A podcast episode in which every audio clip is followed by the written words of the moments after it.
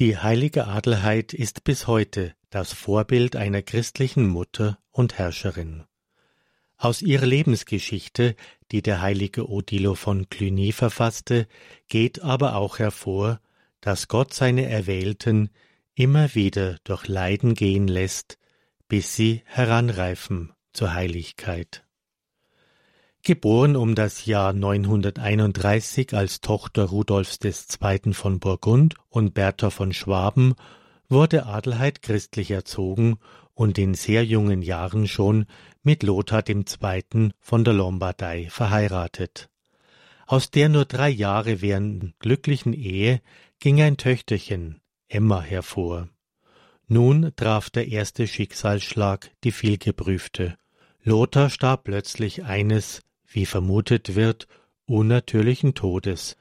Er soll von dem Usurpator Berengar vergiftet worden sein, denn dieser warf sich sofort nach seinem Tod zum König auf. Dieser stellte an Adelheid das Ansinnen, seinen Sohn zum Gemahl zu nehmen, was sie ablehnte. Daraufhin setzte er die Witwe mit ihrem Kind auf einem Schloss am Gardasee gefangen. Hier hatte die Fürstin Kränkungen und Misshandlungen zu erdulden. Doch die tief religiöse Frau ließ sich nicht entmutigen. Es gelang ihr schließlich die abenteuerliche Flucht, bei der sie ein Fischer heimlich in seinem Boot über den See brachte. Bettelnd gelangte sie auf die Burg Canossa in den Voralpen und fand Schutz bei einem Freund ihres Mannes. Jetzt rief sie die Hilfe Otto I., zu dieser Zeit deutscher König, an, der sich der Bedrängten annahm, mit starker Heeresmacht in die Lombardei einzog und Berengar bei Pavia besiegte. Er erkannte bald die Vorzüge des Geistes und des Herzens, die Adelheid auszeichneten, und bat sie um ihre Hand. 951 vermählte sich der spätere Kaiser unter Zustimmung von Papst und Volk in Pavia mit ihr.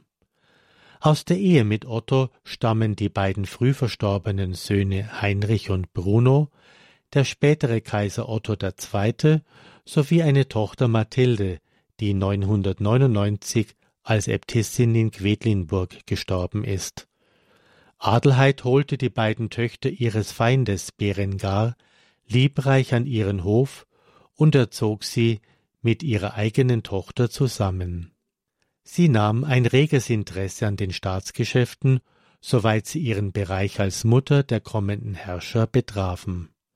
Ihr Schwager Bruno von Köln wurde hierbei ihr vertrauter Berater. Im Jahre 962 wurde sie mit Otto in Rom von Papst Johannes XII. zur Kaiserin gekrönt. Die starke, großzügige Natur der Herrscherin betätigte sich auf vielerlei Gebieten. Als gebildete Frau von kluger Urteilskraft war sie vor allem aufgeschlossen für die von Cluny ausgehenden Reformbestrebungen. Sie pflegte eine enge Verbindung zu den Äbten Maiolus und Odilo. Die Kaiserin förderte die Klöster Peterlingen im Kanton Waadt in der Schweiz, San Salvatorin in Pavia und stiftete ein Benediktiner-Doppelkloster in Selz im Elsass. Überall unterstützte Adelheid in freigebiger Weise die Kirche, war bemüht, das Los der Armen zu mildern und Gutes zu tun. Ihrem Einfluss ist es zuzuschreiben, dass die Kirche unter Kaiser Otto I. eine solch gefestigte Stellung erlangte. Otto gründete die Königsgewalt auf kirchliche Würdenträger das sogenannte ottonische System, was für das ganze Mittelalter beispielgebend wurde. Nach dem Tod des Kaisers führte Adelheid mit Erfolg und Geschick die Regentschaft für ihren Sohn Otto II. Allerdings traten Spannungen mit ihrem Sohne und dessen Gemahlin ein. Die beiden lehnten sich gegen die sittenstrenge Kaiserin auf, die Zwistigkeiten führten dazu, dass Otto seine Mutter vom Hofe verstieß. Adelheid wandte sich nach Italien und später nach Burgund, wo sie bei ihrem Bruder Zuflucht fand. Adelheid litt tief unter dem Zerwürfnis, zumal Otto ohne ihre kluge Führung törichte Handlungen beging, die sich für ihn und für das Reich unglücklich auswirkten. Als er erkannte, dass er ihr Unrecht getan hatte, rief er sie zurück. Doch es war zu spät. Otto starb kurze Zeit darauf und fügte nun durch seinen Tod der Mutter neuen Schmerz zu. Wenig später verlor die Kaiserin auch ihre Tochter Emma. Als Erzieherin ihres Enkels Otto hatte Adelheid die Vormundschaft für den Minderjährigen übernommen. Hierbei wurde sie von Williges, dem Erzbischof von Mainz, tatkräftig unterstützt. Im Alter von über sechzig Jahren betraute man sie nochmals mit der Regentschaft des Reiches für ihren Enkel Otto III.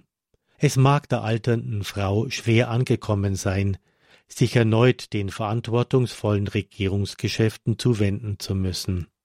Danach zog sie sich in ihre Klosterstiftung in Seltsamrhein zurück und bereitete sich wie eine Heilige auf ihren Tod vor. Hier starb die Kaiserin im Jahre 999 in tiefer Demut. Im Elsass, schon gleich nach ihrem Tod als Heilige verehrt, erfolgte ihre Kanonisation 1097 durch Papst Urban II. Dargestellt wird die heilige Adelheid mit kaiserlicher Krone, Almosen austeilend, ein kleines Fischerboot in der Hand, was sich auf ihre mutige Flucht am Gardasee in Oberitalien bezieht.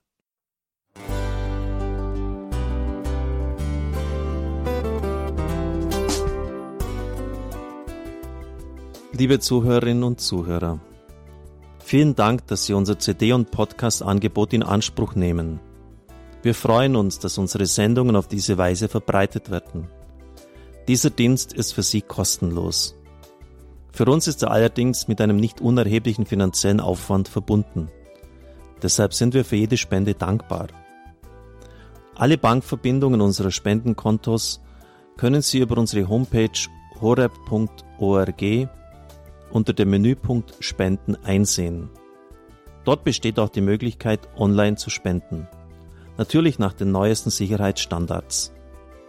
Sie können diese Informationen auch bei unserem Hörerservice unter der Telefonnummer 08328 921 110 erfragen. Ich wiederhole die Rufnummer 08328 921 110. Vergelt's Gott für Ihre Unterstützung. Ihr Pfarrer Kocher.